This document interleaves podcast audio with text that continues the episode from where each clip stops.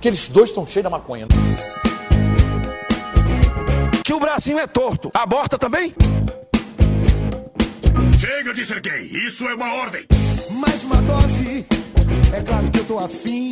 A noite nunca tem fim. Por que, que a gente é assim?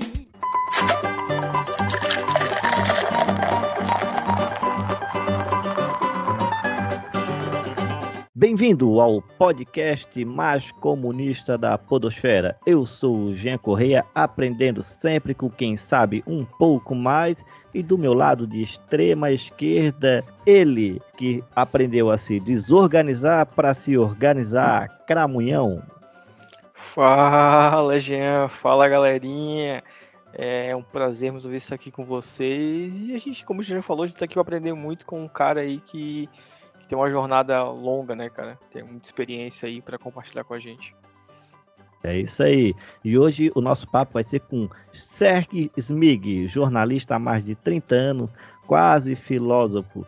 No penúltimo semestre ele parou o curso, já escreveu seis livros, né? E três dos quais publicados fisicamente. Vários contos, crônicas e ensaios virtuais. Também é palestrante corporativo, apologista contra palestras motivacionais e vamos falar com esse homem e aprender um pouquinho mais com ele agora. Pode se apresentar?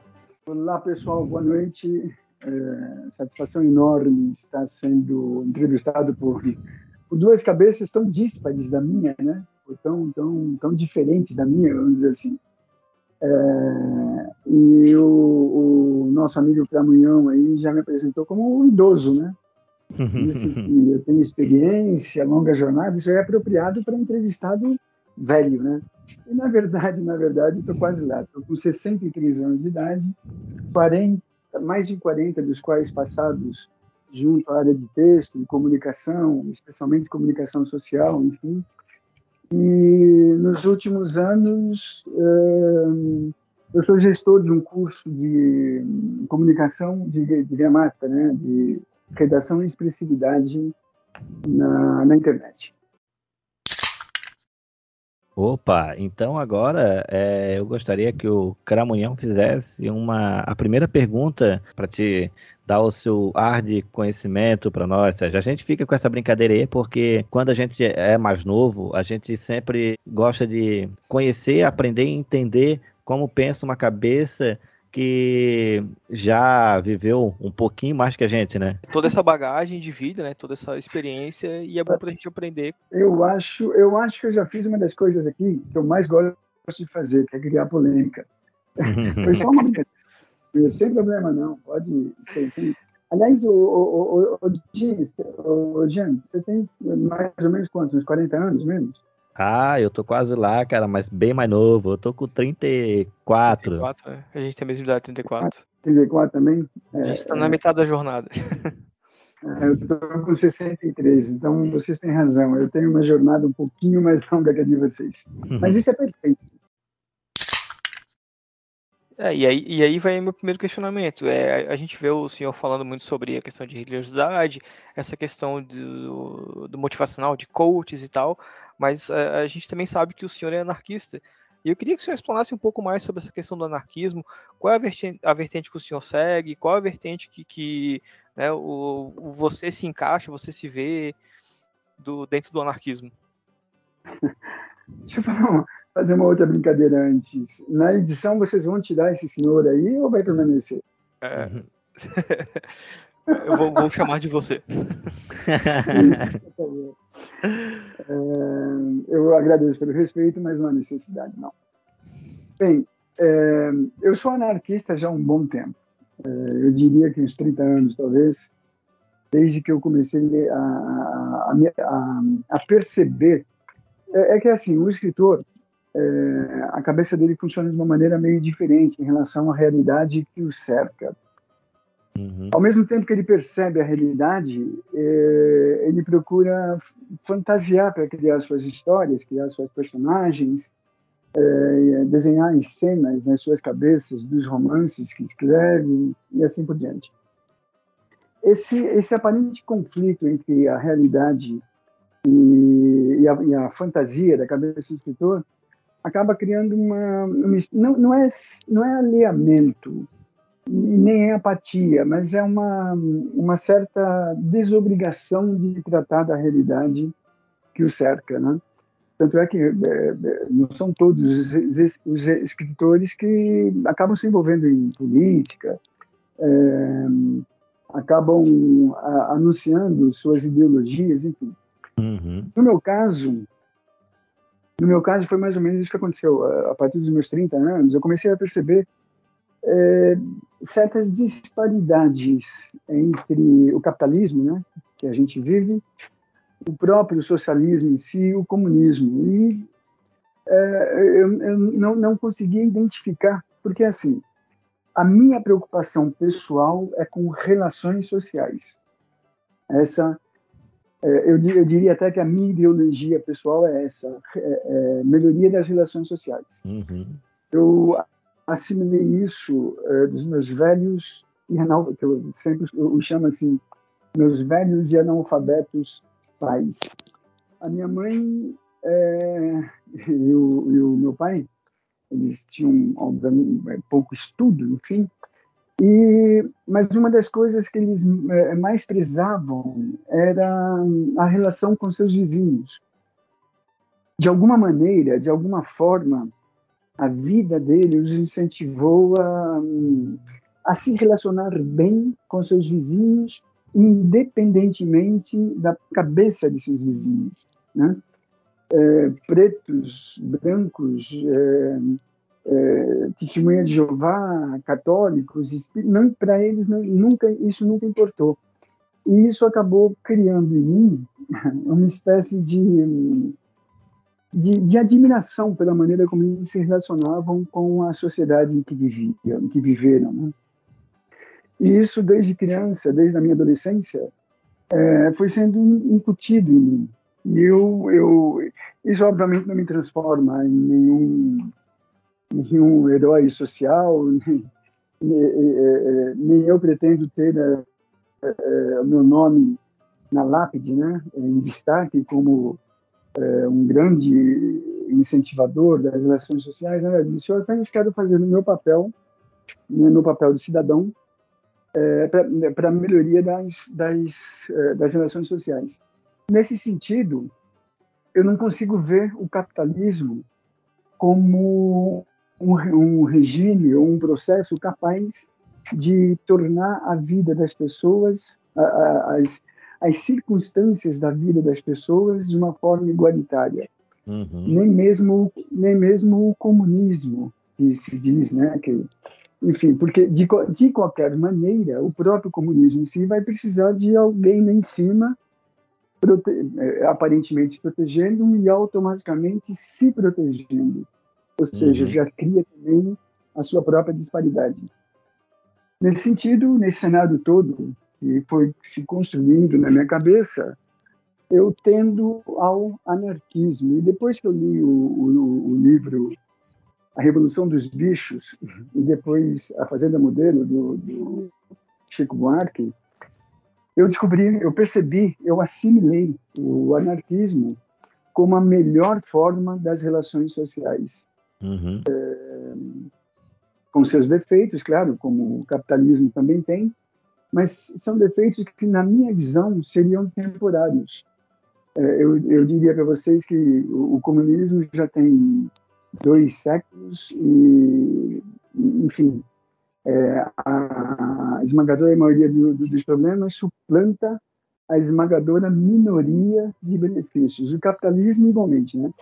5% da, da população bilionária detém quase 40% de toda a riqueza do mundo, ou seja, é uma disparidade é, incrível. E o anarquismo, eh, se tivesse aí uma, duas, três décadas para se implantar, eu acho, né, segundo a minha previsão, é, eu acho que ele seria o, o melhor caminho para a melhoria das relações pessoais e sociais, enfim. Uhum. Ah, legal, Sérgio. É uma visão, é, claro, que é uma linha que é um pouco que eu não. Eu, como que eu, que eu vou te falar? Um exemplo assim, ó. É, eu e o Cramunhão, a gente segue uma linha comunista e também tem aquela a questão do, da ideologia um pouco diferente, tipo, nada é igual, né? Uh, um exemplo, o que eu sigo é, eu acredito na questão do anarquismo, mas o anarquismo para um comunista do que eu sigo, ele só daria certo na questão de depois que, o, que a gente passasse por um socialismo, como se fosse processo, sabe? Tipo, socialismo, depois um comunismo em si, porque daí depois de um comunismo em si, onde que é meio que as pessoas elas teriam que elas aprenderiam a viver é, socialmente na questão também é, por si. E o anarquismo para nós, é, para mim, ela conseguiria entrar quando todo, quando o comunismo ele conseguisse meio que tipo conseguir o seu 100% de agora todo mundo sabe a questão do viver bem, aprender e se entender, não precisar de estados, não precisar de um Sim. governo, mas aprender a viver socialmente com todos e sem ganância, entendeu? Então, para mim, um, um, anarquismo ele só daria certo depois de a gente passar por um socialismo comunismo e daí sim um anarquismo, seria um terceiro passo. É um anarquismo na questão de tipo, ó, o socialismo para é, organizar, o comunismo para entender agora como é que funciona e um anarquismo que tipo todos estão livres para fazer o que quiser, mas o bem, entendeu? É, cada um sabe se reger. Ah, o Cramunhão pode dar um pouquinho também da visão dele nessa questão. O Cramunhão expor a opinião dele também, porque assim depois eu faço um comentário. É, eu só acho que para qualquer sistema fora do, do capitalismo, é, para que ele possa acontecer, para que ele possa é, se solidificar, tem que ter uma ruptura total com o capitalismo e a gente acha e a gente vê e a gente entende que o capitalismo não vai permitir isso, né, cara? Como a gente vê nas tentativas de experiências de comunismo e como eles é, interferiram no Vietnã, como eles interferem na, na, na Coreia, como eles tentam interferir na China, tá ligado? Em Cuba é, eles sempre vão trazer os embargos, vão dificultar a vida de uma experiência socialista para que essa pareça mal é, na vista de uma grande é, população no, que está fora da, da, daquela realidade. E realmente, o processo do anarquismo depende muito de outras experiências darem certo, primeiramente, para depois as pessoas meio que se autogerirem num ideal anarquista, né? Uhum. É, um, é um processo que vai só, mas também é, depende de uma ruptura com o capitalismo e é difícil porque, infelizmente, a gente vive numa sociedade majoritariamente capitalista que se alimenta e vive esse fetiche do consumo, do, da acumulação primitiva. Todo mundo quer ser rico, tá ligado? Ninguém se, se sente bem ou se identifica sendo uma classe média, tendo uma vida confortável, mas não, mas todo mundo está almejando o tempo todo ser muito, ter muito mais do que realmente tem. Então, Pode completar, Sérgio. Eu concordo com você. Concordo com você. Eu, eu, eu, eu, eu a base do anarquismo é a liberdade total, liberdade pessoal total. Né? É, completa independência de qualquer estrutura governamental, de qualquer estrutura que psicológica ou é, impõe alguma espécie de regra. Uhum. Eu não acredito nisso. Eu não acredito na liberdade total. Não, não. A, a, própria historicidade do, do desenvolvimento do, planeta não permite liberdade total. Eu não consigo voar, por exemplo. Isso já é uma limitação. Eu não consigo matar quem eu quero. Isso já é uma limitação. Então, eu não acredito em liberdade total. É, entretanto, é, é, é a, a, os clãs é, é, dos nossos ancestrais é, antes dos clãs existia o anarquismo, né? Nós somos, fomos, a nossa história foi anárquica. Nós éramos completamente independentes um, é, um do outro, não vivíamos em clãs. Até que, enfim, essa história foi, foi as vicissitudes, os problemas, as feras, é, a ignorância em relação aos fenômenos naturais foi é, estruturando foi desenhando no cérebro humano a necessidade de dependência um do outro. Né? Ou seja, é, o, em relação à ruptura com o capitalismo, eu tanto não acredito em, em, liberdade, que eu diria, aliás, eu comentei isso na palestra, que eu diria que se a maioria dos países fosse anarquista, e outro regime tentasse ser implantado, os anarquistas também brigariam com esse regime. Né? porque isso é natural no ser humano. A psicologia humana ela, ela, ela precisa desse, desse controle das situações. Então, se não fosse o capitalismo, o regime, é, o regime atual né, da maioria dos países, o, se fosse o anarquismo e houvesse alguma, algum perigo para o anarquismo, os anarquistas estariam também ligando. Mas o que eu quero dizer é, no, no, no, no Frigir dos Ovos é o seguinte: é, eu acho que o Diante tem até uma certa razão quando diz que seria uma espécie de fase, né? Socialismo, comunismo, depois anarquismo e talvez no futuro, daqui a 500, 600 anos, uma outra espécie de, de conjunto de relações humanas. É, mas do jeito que o mundo está hoje, por exemplo, né? é, do jeito que o comunismo do, do, do, do século passado deixou a parte da Europa, do jeito que o capitalismo eh, deixou parte do Ocidente até o século, até, até os dias atuais, de certa forma, o anarquismo seria uma saída. Porque, no fundo, no fundo, qual governo capitalista realmente produz benefícios para a sociedade como um todo? Produz benefícios para uma parcela da sociedade a parcela que mais é, colabora com, com, seus, com os cofres públicos e ainda colabora de maneira é, é, ferrenhamente mercenária, né? não de maneira fraternal.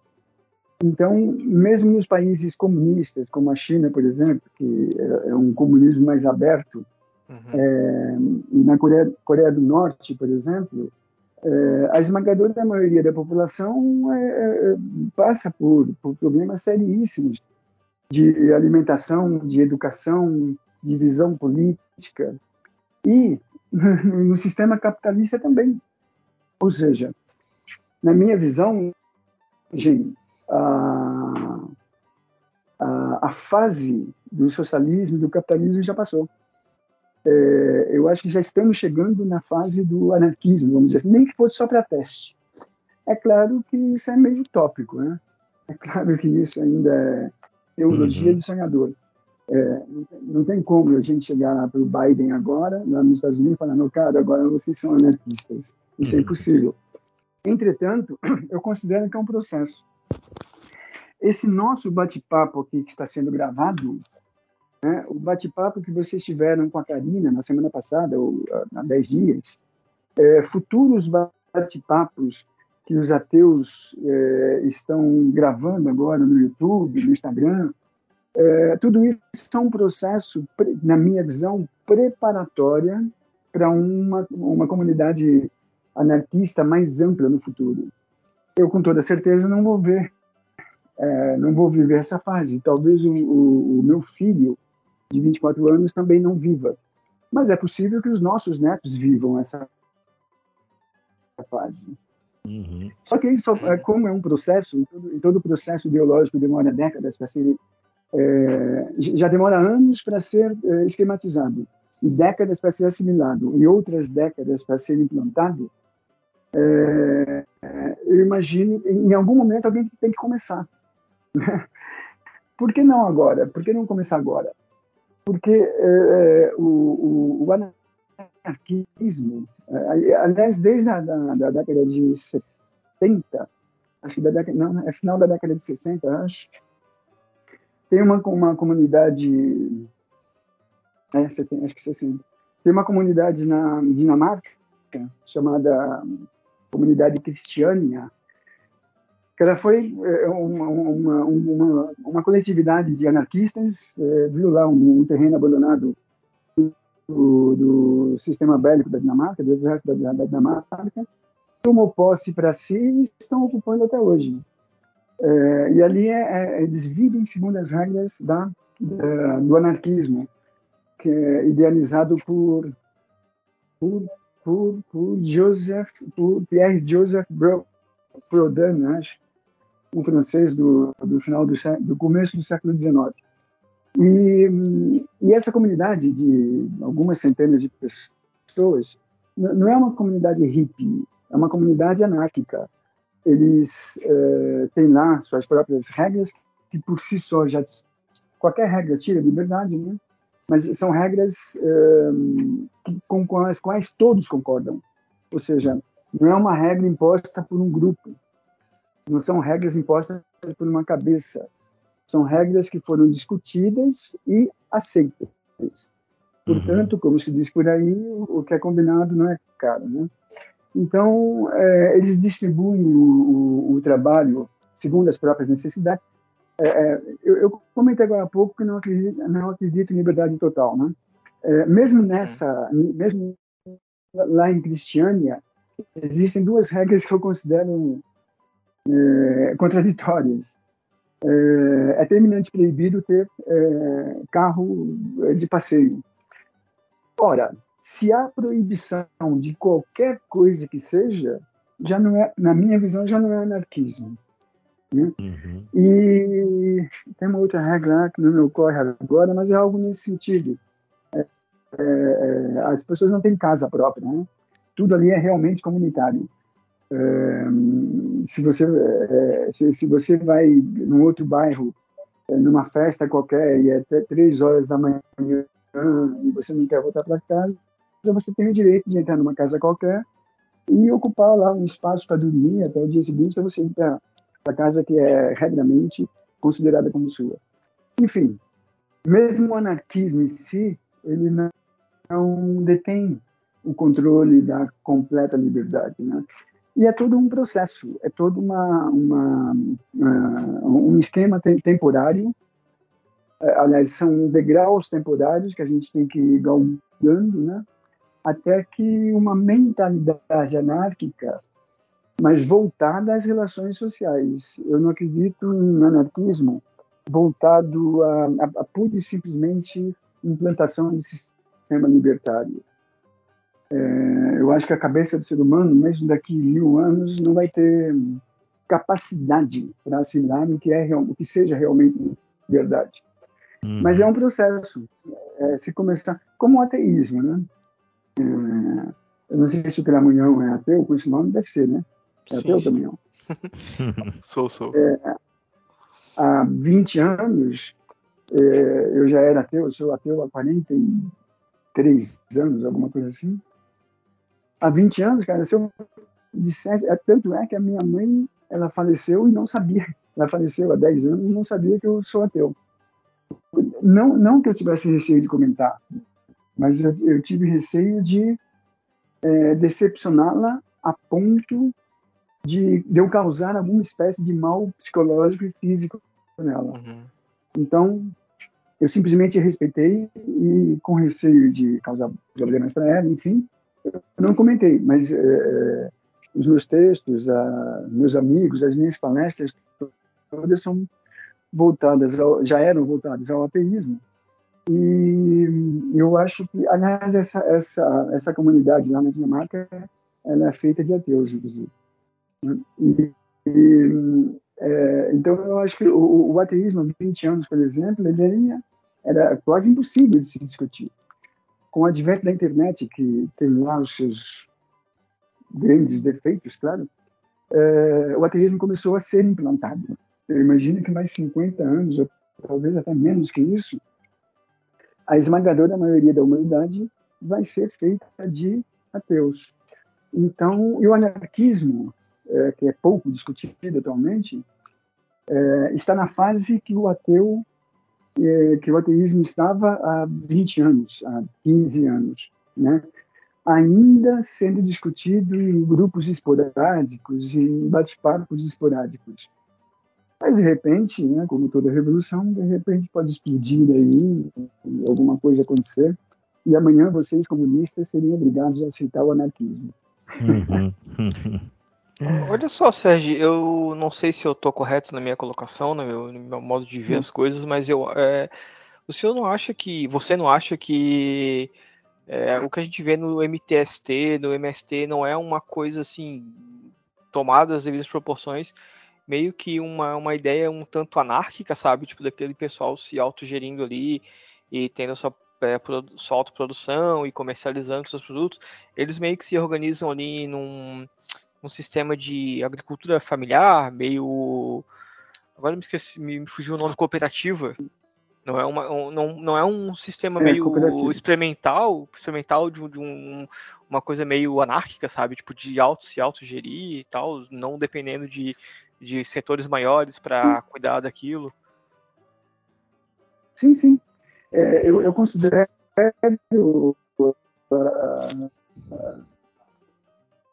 as atividades do MST é, como parte de meu sistema é que ele está tá envolvido ainda, né? Seria engasguei com a fumaça do cachimbo, vê se pode. ah, isso aí me acontece quase a cada três horas. O... É, é eu considero sim o MST é, como um, nós falávamos há pouco de um processo, né? De repente o, M, o MST e suas atividades podem ser é, um dos degraus da implantação do anarquismo, porque é, o termo anarquismo, eu como é, trabalho com comunicação, a gente sabe que a linguagem é um, é um organismo vivo que vai se adaptando à medida que a sociedade vai necessitando de novos significados de novos significativos, né? de, novo, de novos significandos também. É, no começo do, do, do, do, uso do termo anarquismo, uh, ele era completamente, uh, o significativo era extremamente diferente do que é hoje. É, anarquismo, é, na época do, do, do Mikhail, Mikhail um russo, Mikhail, Mikhail alguém, esqueci o nome dele, Bakunin? Do, do próprio Pierre Bakunin, isso, exatamente. E, e do, do, Pierre Proudhon, é, significava é, com, é, é completa ausência de governo, completa uhum. ausência de governo. O Bakunin ele era inclusive um pouco mais é, ferrenho, um pouco mais bélico que o Proudhon. Ele, ele queria implantar o anarquismo por meio de guerra mesmo, né? por meio de vamos lá, vamos matar todo mundo que está em cima do governo e tomar posse. É, isso, obviamente, é contrário a mim, enfim. É, então, mas o MST pode ser, sim, um, um processo de implantação. É, o problema do, do MST é que a gente está envolvido com conceitos comunistas e o comunismo ele é tanto quanto o anarquismo, mais ainda porque ele está mais é, evidente né, na, na, na, mídia, é, ele é combatido como se fosse uma religião satânica, né? Uhum. E o anarquismo ele é tomado hoje como é, bagunça, como sinônimo de bagunça. Então, quando se fala hoje em anarquia, da mesma forma como hoje, ainda quando se, uh, uh, os, os, de direita ouvem falar em comunismo, eles pensam em crianças sendo, sendo trucidadas, quando se fala em anarquismo, as pessoas logo, o cérebro do ser humano logo já imagina completa bagunça. Uhum. Bom, na verdade, existem regras no, no anarquismo. No anarquismo ideológico existem regras claras. A única diferença é que todos, todos têm que aceitar essas regras, não apenas a maioria. Né? Essa é a diferença entre o, o, próprio comunismo, né? o capitalismo e o anarquismo. E a, e a democracia, vamos dizer assim, na democracia, é, teoricamente, o poder de, da maioria. Né? No anarquismo, todos têm que aceitar qualquer regra. É, se houver uma só pessoa contrária a uma regra, ela é discutida novamente, rediscutida, ela é recolocada na mesa, vamos passar 10 anos discutindo, mas todos têm que, que, que aceitar. Uhum. Caso contrário, ela não é implantada. Esse é um processo, esse é um sistema de cramunhão que, venhamos e convenhamos, o cérebro humano não está preparado para assimilar. Não tem como é, imaginar uma comunidade, mesmo que é, pequena, não microscópica, mas pequena, é, trabalhando sem a necessidade de simplesmente sobreviver. Porque no, no, lá, lá na, na, em Cristiânia, lá na Dinamarca, por exemplo, é, digamos que nós fazemos parte da comunidade lá. O Jean vai, o Jean vai trabalhar na segunda, na terça, na quarta, porque tem uma atividade necessária lá. Mas na quinta-feira ele falou, pô, eu tô meio cansado hoje, vou ficar em casa. Aí ele dá uma ligada pro, pro Cramunhão e fala, cara, você pode me substituir lá? O Cramunhão fala, ô, oh, meu, não dá que eu tô com uma outra atividade aqui, liga pro Sérgio. Aí os dois ligam para mim e falam, não, eu vou, sem problemas. Vocês conseguem imaginar alguma coisa nesse sentido? Eu vou lá trabalhar no lugar do GM sem que eu tenha o, o retorno pecuniário, financeiro, é, como, de, como devolução, como recompensa. Porque é, o nosso cérebro, a história do nosso cérebro é feita de recompensas, né? É, é, é a maneira, a, a maneira como uh, o cérebro humano foi uh, evoluindo, foi evoluindo por impressões de recompensa. Tanto que, uh, seja mesmo na, na, nas bases mais simples, nas ações mais simples do dia a dia, você precisa se sentir recompensado pelo menos na terceira vez que você faz alguma coisa. Caso contrário, você já se sente desestimulado. É assim nos relacionamentos amorosos, é assim no trabalho, é assim nas amizades. É, é, seria mais ou menos assim. É, eu, eu, faço um favor Jim na terça, na terça, na quarta, na quinta, mas ele não me faz favor nenhum. Na sexta-feira eu começo a me questionar, pô, mas eu só eu, está se aproveitando. No sábado, eu já estou meio desconfiado. No domingo, eu já passo, paro de fazer favor. Porque se eu não parar de fazer esses favores para o a sociedade vai me considerar um cara inseguro e submisso. Então, a, a própria estrutura mental da historicidade da, do ser humano, ela é constituída por meio de recompensas. A religião é feita de recompensa. Qualquer religião é feita de recompensa. Mesmo o budismo, que as pessoas dizem que é uma, uma religião ateia, né?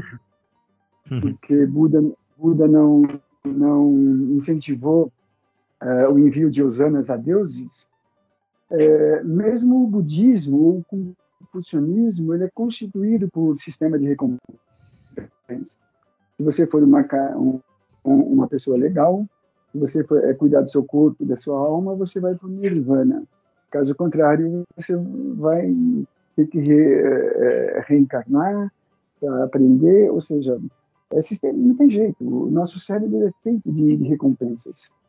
É, isso me faz lembrar, não sei se isso vai se encaixar no tema, mas eu acho que sim, da Márcia de Windsor, uma socialite brasileira da década de 60, 70, é, ela era mineira, se me falar a memória, acabou se casando duas, três, quatro vezes com pessoas ricas, coisa e tal, e fazia parte das, da socialite, como hoje fazem, sei lá, não conheço nenhuma socialite atual, mas enfim. É, como a Hebe Camargo, por exemplo, né? A Hebe Camargo, por exemplo. É, e ela viveu por décadas né, nessa vida nababesca, né, viagens para a Europa, depois que ela morreu, foi que a mídia ficou sabendo que ela, eh, ela era mecenas de oito ou nove entidades filantrópicas. Ela, é, acho que 40% da, da, do que ela, da, da, dos recursos dela mensais eram destinados eram destinados a, a entidades assistenciais. Aí a mídia se lembrou de uma entrevista que ela deu, a, a entrevista não, de uma situação pela qual ela passou há anos e anos.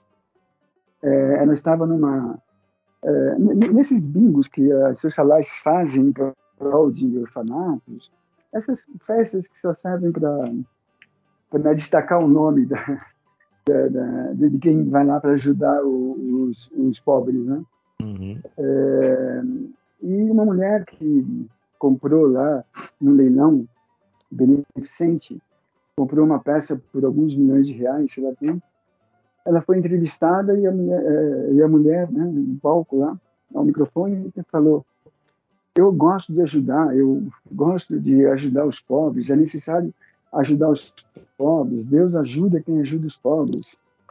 Aí a Márcia de Windsor, que também tinha feito uma, uma compra, é, foi entrevistada.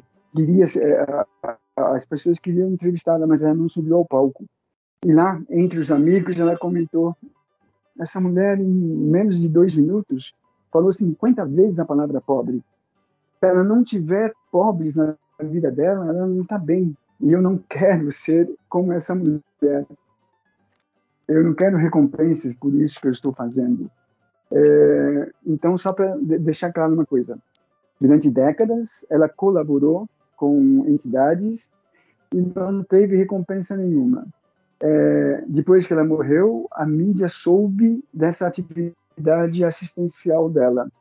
E a própria mídia se lembrou desse episódio, ou seja, nem esse episódio ela usou para recriar seu nome, construir sua imagem de mecenas, de, de, de mulher paternal, de beneficiária, beneficiária e assim por diante.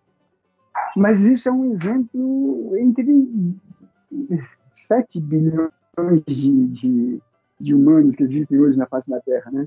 É um entre milhares, né? É, e eis aí o sentido do anarquismo. Né? Você trabalhar, é, produzir, ser útil à sociedade, ser fraternal com, com a, a, a sociedade, sem que é, obrigatoriamente você próprio é, necessite de recompensas.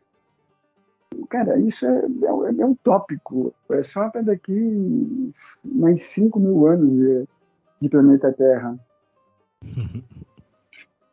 Eu não sei se vocês perceberam, quando eu começo a falar, eu não paro, né? Não, tranquilo, então, Sérgio. Inter... Então, tranquilo, a gente tá aqui para ouvir. Interrompam, interrompam aí que, uh, quando vocês quiserem, porque senão não para. então, Sérgio, é, não se preocupa com essa questão, porque toda vez que a gente fazer uma pergunta, ou ter uma dúvida, ou debater qualquer questão, qualquer vertente do assunto que a gente está falando, é, tu pode falar à vontade, porque a gente está aqui para escutar. Hoje estás aqui para mostrar o teu ponto de vista, entendeu? É, eu acho interessante. Posso fazer só uma colocação? Claro. É, eu queria saber como é que o Sérgio se sente, é, tipo, como um anarquista ferrenho, convicto, que defende o anarquismo é, vê isso como um, um ideal, um tanto é, entende que é utópico essa transgressão, essa ruptura do sistema que a gente vive hoje é uma coisa para longo prazo, né? É, como ele vê é, esses jovens sendo cooptados pelo pelo anarcocapitalismo, esses ANCAPs, o que, que, que, que você vê, o que, que você entende sobre isso? Tipo, cara, eu fico abismado, embasbacado. Você sabe, que, você sabe que esse próprio nome, anarcocapitalismo, já me causa ojeriza, né? Já me causa é. brulhos é, no meu estômago. É, é como, como falar alguma coisa a respeito de um, é, é, é um ateu que vota em Bolsonaro, cara, eu não consigo. Ou então negros que hum, aceitem a Bíblia como livro da vida. Uhum. É, é, tão contra, é tão contraditório uhum. que não tem como não tem como descrever, não tem como não tem como você não dar risada, não tem é, porque são conceitos, o capitalismo e o anarquismo são conceitos é, cujas né? bases, né, cujos, é, cujos, cujos fundamentos são completamente opostos. Até, né? tipo, desculpa te, eh, te interrompendo, é. mas é, é uma, uma crítica ferrenha de quem, tipo, se opõe ao anarquismo é falar que é, não existe viabilidade de um sistema econômico dentro do anarquismo, sabe? Mas aí isso é uma, uma outra discussão muito maior, muito mais longa, mas pode continuar discorrendo sobre a questão do anarcocapitalismo, desculpe. Tá. Não, não, foi perfeito o que você comentou, porque é, no, no, meu livro, é, Sociedade Sem Deus, uhum. é, Mundo, Mundo, Corrigido, tem uma parte tem um trecho em que eu comento, é, em que o, a personagem principal, Darius, comenta exatamente sobre isso, né, sobre um pouco do anarquismo e o que significa, o que deveria significar o valor econômico dentro do processo anarquista.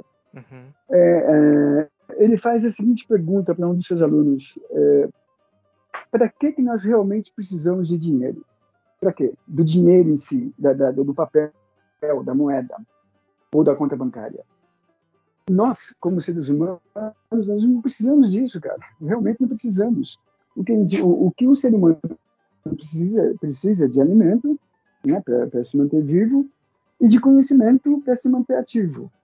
O resto é completamente supérfluo. O, o iPod da, da, de última geração, a diferença entre si e, o, e a versão anterior é mínima. Mas o que o pessoal cobra por essa diferença é, é, é completamente desproporcional. É mais ou menos assim: é, você tem uma escada de 5 de, é, cinco degraus e alguém lança uma escada é, que custa 10 reais e alguém lança uma escada com seis degraus e cobra 25 reais por essa escada.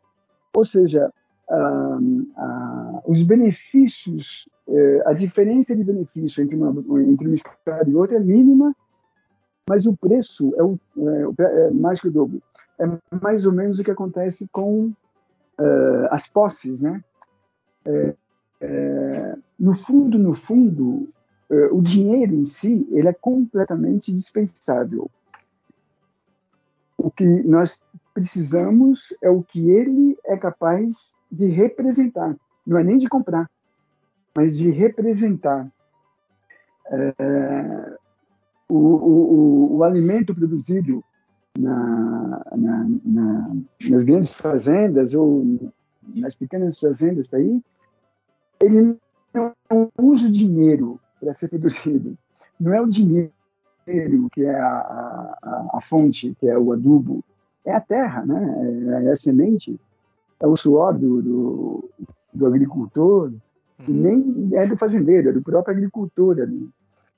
É, ou seja, o dinheiro não é base de nada, exceto do produto produzido ali pela Casa da Moeda. Somente a Casa da Moeda precisa do dinheiro em si para sua própria produção. O restante é só representação do que o dinheiro pode significar. Então, é, nós podemos viver sem dinheiro? Podemos, sem problema nenhum. É, mas o trabalho e as atividades têm que ser aceitas por todos, né? exceto, obviamente, quem, por algum motivo intelectual, por deficiência intelectual ou física, não possa produzir. O Bolsonaro. restante, nós precisamos só de... não, o Bolsonaro é um caso à parte. O Bolsonaro é realmente um caso à parte. É, não pode ser chamado de deficiente intelectual porque nós estaríamos é, falando mal dos deficientes intelectuais. Né? Mas, enfim. É, é, então, nós não precisamos do dinheiro em si, precisamos do que ele. Olha que coisa engraçada, é uma simbiose terrível, cara. Nós não precisamos do dinheiro, e sim do que ele representa. E o dinheiro fortalece a, o marketing e a publicidade para que nós dependamos cada vez mais do que o, o dinheiro representa, não do dinheiro em si. Então, é um, é um, é um mecanismo é, perverso, é um sistema de, de vida perverso. Nós estamos sendo alimentados por ilusões, né? e, e, e nós assinamos essas ilusões como se fossem extremamente necessárias para nossa sobrevivência.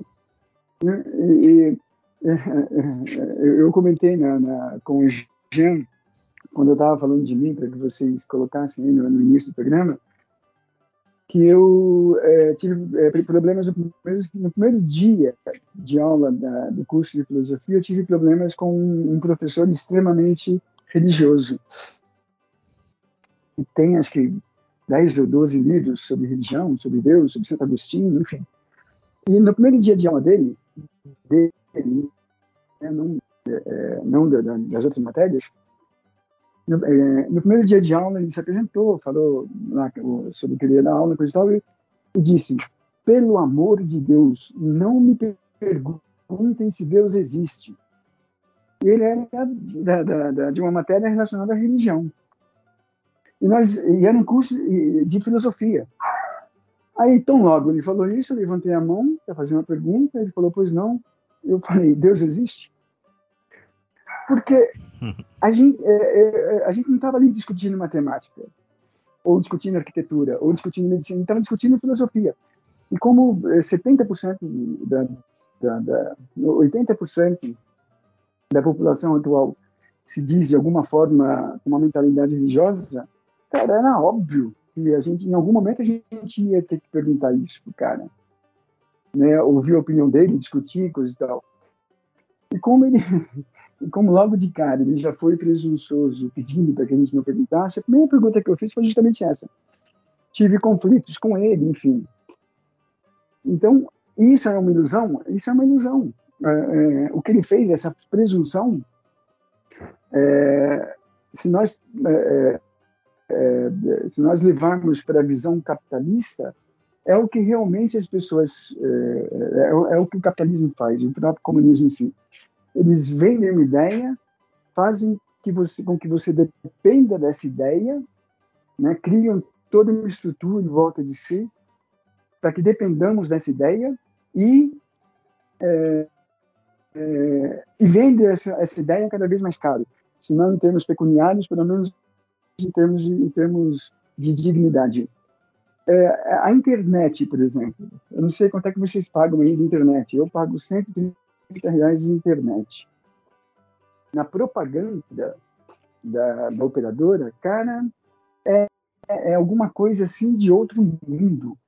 É como se fosse alguma coisa assim da, é, daqui mil anos, é uma tecnologia extraordinária, é infalível, você vai poder conversar com você tem coisa e tal. Eu não sei se vocês sabem, mas por lei, as operadoras são obrigadas a entregar 25% do que elas prometem. Uhum. Não sei se vocês sabem disso. Uhum. Elas, prometem, elas prometem 100 megas de internet, é, se chegar a 25 é, megas, é, a gente não tem, é, é, não tem como reclamar. E uhum. até 5 anos, me parece, isso era menos ainda, né? 10%. É como se você fosse comprar um carro, né? É, e te dessem apenas as portas, né? Ou os pneus, e você não pudesse reclamar da falta do resto. Ou seja, e, e todo mundo vende a internet como uma, uma um, um sistema necessário atualmente é extremamente necessário mesmo, inclusive para as relações sociais.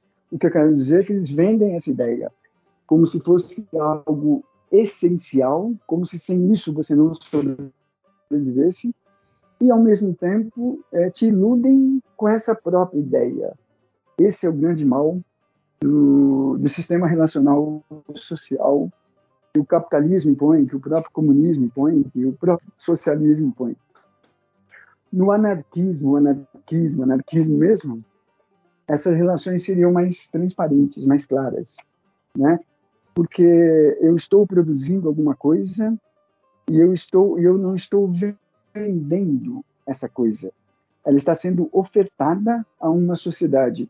Então, é, aquele trabalho ele não vai ser recompensado por valores, e sim pelo sentido de utilidade, é, de utilidade que eu estou tendo para comigo mesmo a partir do trabalho ou da peça que eu produzi para o uso da sociedade.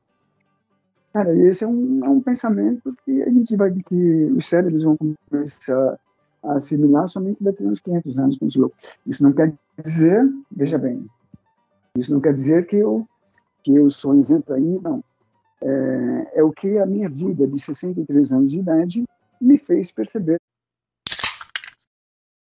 Não, claro, é uma linha de raciocínio muito legal, muito interessante de, de ouvir.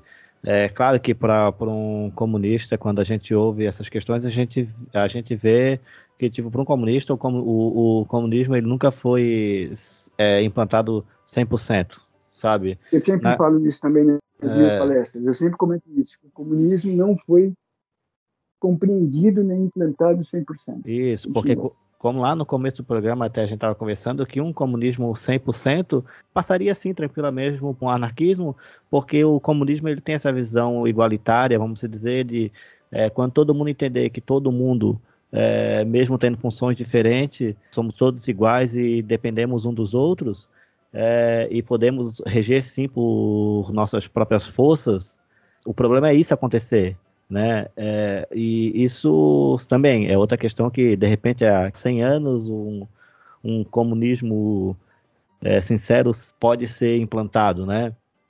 E ele sendo implantado, o anarquismo logo é, ganhar, ganhar a vida por, tipo, não uma briga entre um, uma ideologia ou outra, e sim por, ó, a gente chegou uma no... forma natural. É uma forma natural. Uma a forma gente natural. chegou e agora sim a gente consegue mostrar que é, todos podem ser o que quiserem sem brigas ideológicas, né? Sim, sim. É, é, se o comunismo já é mal visto, imagina o anarquismo, né? Nessa questão. É muito mais mal visto ainda, né? Se o Pois. comunismo é o, o diabo que faz sopa de criancia, o, o anarquismo ele vira muito mais utópico nessa, Exatamente. mas a gente não pode esquecer que assim, há, há 100 anos atrás, o que a gente vive hoje é uma utopia, uma utopia né? Então, eu É. vejo que a gente não, a gente é aquele negócio, ah, o, o utópico nunca vai ser alcançado. Eu imagino que, tipo, historicamente, o utópico ele é sempre alcançado só porque por outras gerações, né? E meus parabéns, cara. Eu, eu, eh, você me fez lembrar da namorada do Darius, que é a personagem protagonista do meu, do meu livro. Ela tem uma frase que me norteia também desde a minha adolescência, que é mais ou menos o seguinte: se é uma ideia, não é impossível. É, o que eu quero dizer com isso? O que é, né, eu queremos dizer com isso? Que se você conseguiu conceber uma ideia, é porque essa ideia é possível de ser realizada em algum momento. Pode ser Uhum. mil anos, pode ser em três minutos, mas em algum momento ela é realizável. Eu não acredito em utopia, utopia. Quando há discussão religiosa entre ateu e, e, e religiosos, os ateus normalmente dizem assim, pô, então se eu imaginar um elefante com asas e transformar esse elefante com asas em, em Deus, eu, eu, eu, eu estou certo, porque sendo o mesmo Deus que você. É, ele não existe, né? ele não existe, mas você crê. Então, no elefante com asas, ele não existe, mas eu creio. Então, na verdade, se alguém mencionou um elefante com asas, pode ser que em algum lugar do universo, ou no passado, no futuro, tenha existido um elefante com asas. Talvez não um elefante em si, mas uma imagem ou algo semelhante. Então, se você mencionou, mencionou alguma coisa, algum objeto, alguma forma, a arquitetura tem muito disso, né? artes plásticas tem muito disso. Se você botou num quadro ou numa escultura uma forma qualquer, essa forma já existia antes, né? você apenas a transformou em materialidade. A utopia, para mim, mesmo a utopia é, ideológica em relação a, a, regimes sociais, se você imaginou, em algum momento ela é possível de ser realizada. Uh, o anarquismo é, é, pode ser que daqui a, a, várias décadas à frente seja uma coisa tão natural quanto o capitalismo é hoje e algumas algumas pessoas comecem a discutir se o anarquismo realmente é algo interessante e cria aí uma nova um novo sistema um novo processo um novo esquema de escala social sei lá né? Porque tudo é discutível tudo né? Tudo é imaginável e ao mesmo tempo discutível. Uhum. a conversa está ficando profunda pra caramba não mas tranquilo Ô, Cramunhão, vou passar agora. A gente já tá chegando no uma hora de episódio, né? Uhum. E eu vou passar alguma coisa que tu queira perguntar ainda pro, pro Sérgio. É, e depois a gente já vai chegar pra reta final. Sérgio falou bastante, cara. Eu acho que se tu tiver algum questionamento para ele, o, tudo que eu tinha, assim, mais tipo de, de, de interesse mesmo, de, de conhecer mais sobre essa questão dele, do, do anarquismo e tal, porque eu vejo ele falando muito sobre ateísmo, falando, escrevendo sobre ateísmo, mas não conhecia muito esse lado anárquico dele, e isso que me, que me tinha mais curiosidade, que era um assunto mais caro para mim, sabe? Uhum. É, o Sérgio, é, vou passar para ti. É, claro que quando eu for finalizar ainda, falta um pouco, tá? Mas quando eu for finalizar, eu vou pedir para te falar sobre teus livros, eu vou pedir para te dar tuas redes sociais, onde que pode te encontrar, como fazer teus cursos, mas eu queria é, antes é perguntar se tipo, tem alguma coisa ainda que tu queira falar e que tu queira explanar ainda antes de a gente ir para essa reta ou como é que tá? Não, é, na, na, verdade, como eu comentei agora há pouco, fiz a brincadeira, a conversa ficou tão profunda que acabei é, falando uma série de coisas que, ne, que eu nem estava planejado e depois que nós desligarmos aqui, depois que nós é, é, nos despedirmos, eu vou me lembrar de alguma coisa que eu deveria ter falado. Né? ah, isso é normal, Sérgio. Mas o interessante é, é que é, é, que tu vai estar convidado para voltar para um próximo episódio e que quando tu escutar esse episódio editado, tu vai lá e falar, nossa, eu poderia ter falado mais sobre é. isso, isso e aquilo, e no é. próximo a gente vai debater sim essas outras questões. É que como eu, eu sempre falo pro Jean, aqui a gente é burro, a gente está disposto a, a, escutar o convidado, sabe? A gente está com as curiosidades e disposto a escutar o convidado. Se o convidado uhum. quiser falar, ele fique à vontade, pode explanar e falar o que quiser. O, o Jean mencionou aí uma, uma, a possibilidade de, um, de uma próxima conversa. Eu gostaria muito de discutir uh, o ateísmo em si, né? Uhum. É, numa próxima, mas baseado numa teoria que eu tenho, eh, que eu estou desenvolvendo já há 23 anos, chamada TTCPA, Teoria da Tríplice constituição da personalidade atual. É, eu não tenho. O, Jean falou a respeito de, de, mencionar as minhas redes sociais, então.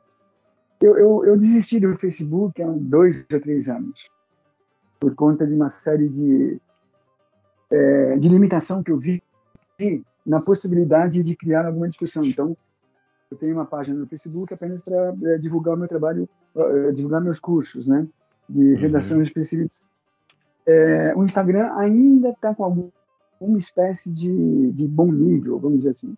Né? Então, eu tenho Instagram, que é arroba Znig, tá? direto. E ah, eu, tenho, eu tenho dois canais de vídeos na, no YouTube. Um é, chamado Ateísmo Fraternal, né? e o outro é Feb, Fale e Escreva Bem. É, o FEB é, é, é, um curso, obviamente, gramática, em que eu dou dicas de 5, 6 minutos. Né? Eu pego equívocos e acertos que eu vejo na mídia, né? nas redes sociais, na, na, na, nos sites de notícia, coisa e tal, e transformo em dicas de expressividade e de gramática. E no ateísmo fraternal estava um pouquinho, um pouquinho abandonado por conta da pandemia, que eu tive uma série de atividades, mas eu estou retomando. A semana que vem eu já coloco mais um, um vídeo que o pessoal estava cobrando. Eu começo a falar justamente dessa teoria, a teoria da tríplice constituição da personalidade atual. É, é, a partir dessa teoria, eu explico, eu procuro explicar, né, meu ponto de vista sobre anarquismo, inclusive, e sobre a religiosidade. Como o, o próprio nome do meu canal, é, Ateísmo Fraternal, indica, eu sou extremamente contrário às humilhações que os ateus tentam impingir contra religiosos e vice-versa também, né? E os religiosos tentam impingir contra os ateus. E eu tento explicar o motivo disso. Porque não é apenas um negócio. Eh, eu não penso que o ateu deva respeitar o religioso é, só por questões. porque eu sou bonzinho ou porque eu quero ser um diferencial na sociedade. Não. Para mim, existe uma base científica, uma base de estudos científicos dos motivos pelos quais o ateu deveria ser um pouquinho mais compreensivo em relação à posição do, do, do religioso. Uhum. O próprio religioso em si diz que eh, nós somos, aliás, grande, a grande maioria dos filósofos também diz, e os palestrantes, né, benditos palestrantes também dizem, que nós somos, eh, a nossa vida é feita de escolhas. Dependendo das escolhas, é, que você faz, você é, se dá bem na vida, ou se dá mal, ou enfrenta felicidade, infelicidade, coisa e tal. E eu não acredito em escolhas. Eu acho que nós não temos escolhas. Nós não temos poder de escolhas por conta dessa teoria que eu estou desenvolvendo já há 23 anos e que estou chegando ao final. É coisa, Sérgio, que daqui a 50 anos o pessoal vai estar escutando esse episódio e falar: olha só, essa teoria que está sendo praticada hoje, ela teve lá naquele episódio do podcast há 50 anos atrás. Eu comecei a escrever último livro, esse último romance, Sociedade Sem Deus, Mundo Corrigido, é, em 2009. Terminei em 2016 e em 2000, entre 2016 eu fiz diagramação, pesquisei, é, fiz revisão, diagramação, organização de, de, de enfim, pesquisei editoras e, e publiquei em 2019. Em 2019. É, depois que eu publiquei, eu, eu, eu encerrei a redação, encerrei a escrita em 2016. Depois que eu publiquei, é, eu soube que em, é, em 2018, aliás, eu comentei isso lá no grupo, no grupo da Lura, algum, uh, comentei isso no começo do, do ano passado.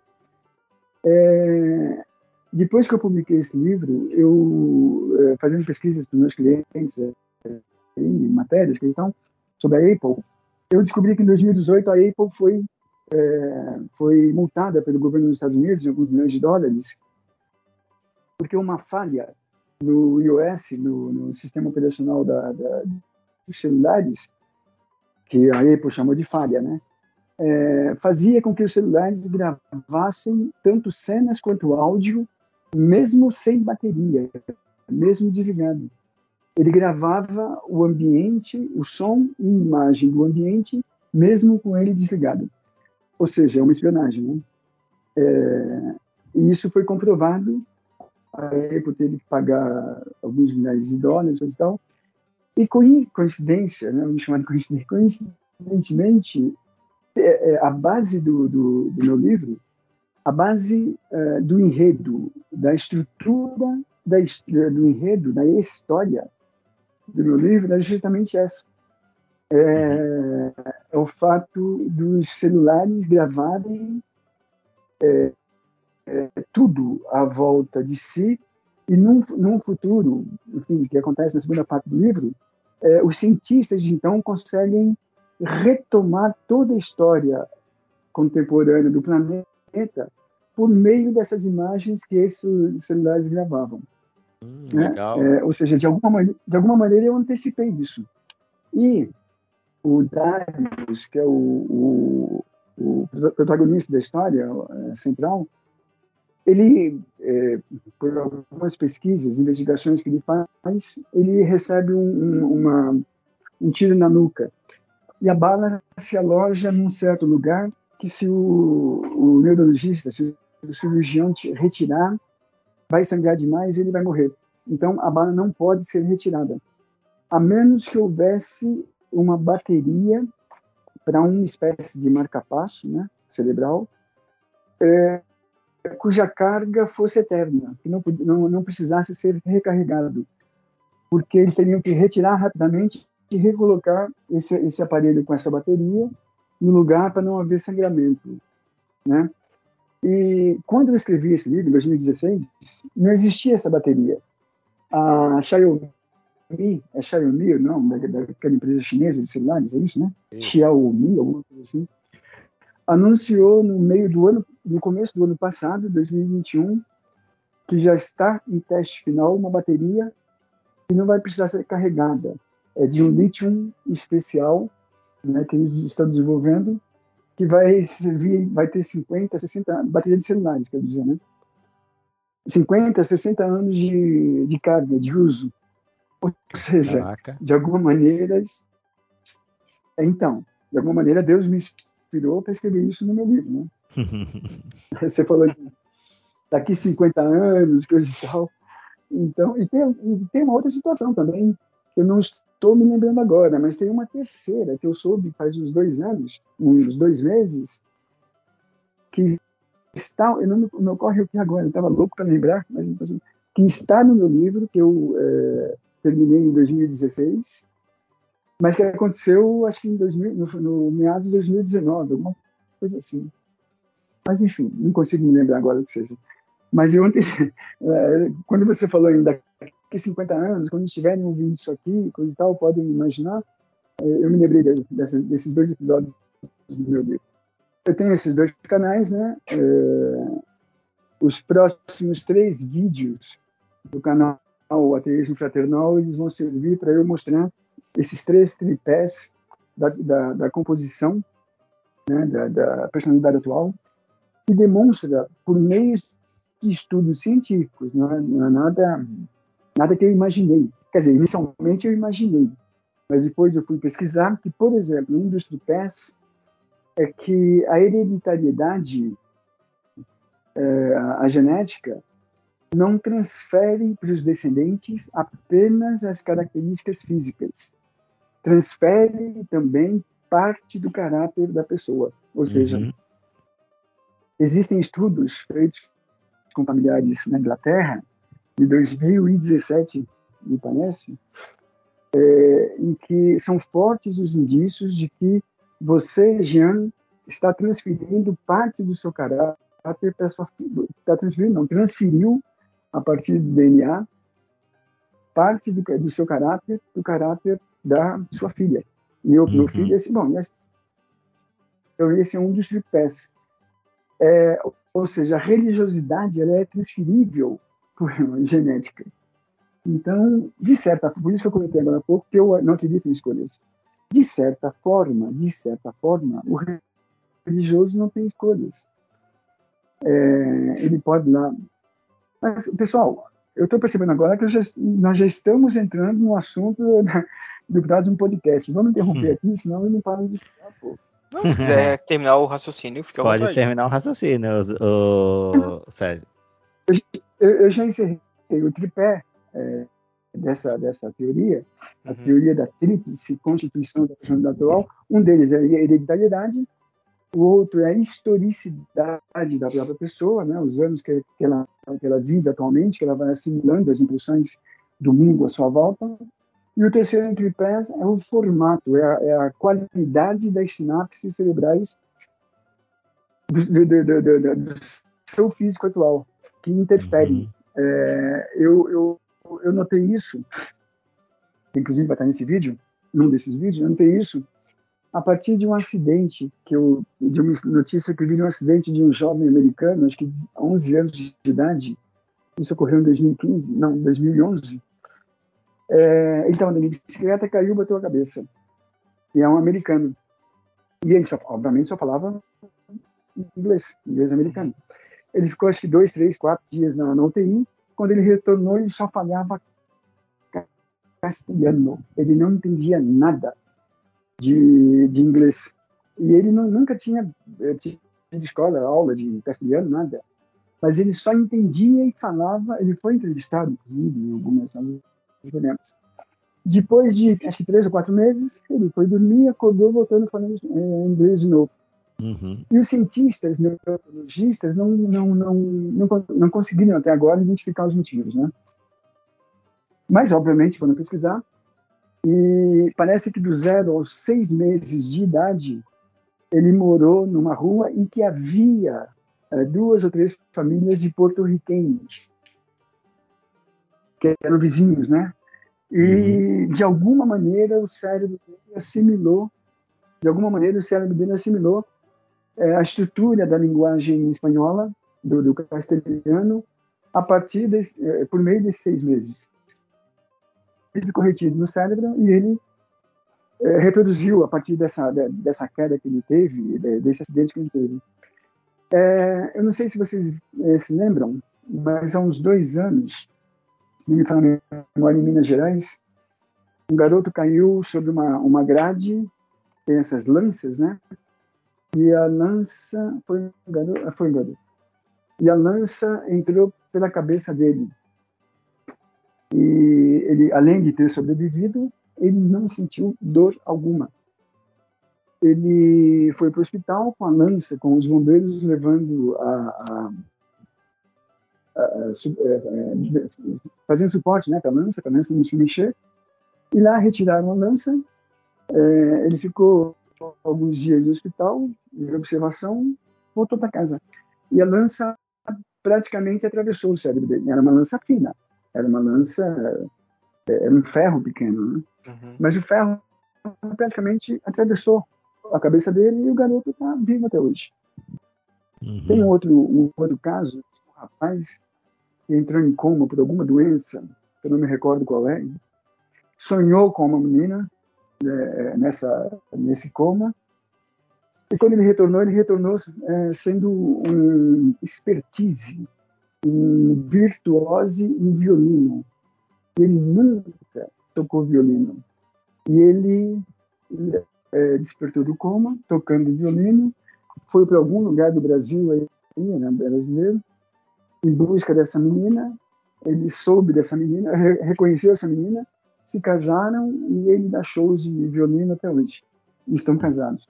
Doidura essa, essa, é, é, essa conformação cerebral, essa a qualidade das sinapses interfere naquilo que nós chamamos de escolhas hoje. Nós somos produto de uma aleatoriedade sináptica cerebral que por si, veja, veja a loucura, que por si só depende da hereditariedade e a hereditariedade depende da historicidade atual do próprio cérebro. Porque à uhum. medida que você vai desenvolvendo, raciocinando, o seu cérebro vai, vai, vai criando novas, novas, eh, novas ligações, né? novas interligações cerebrais, que são as chamadas sinapses. Então, eh, esses três, eh, essas três pernas do tripé, elas estão interligadas de alguma maneira. A hereditariedade leva parte da personalidade, a historicidade da pessoa é, altera o cérebro, de alguma maneira, a qualidade da, da, das ligações microelétricas.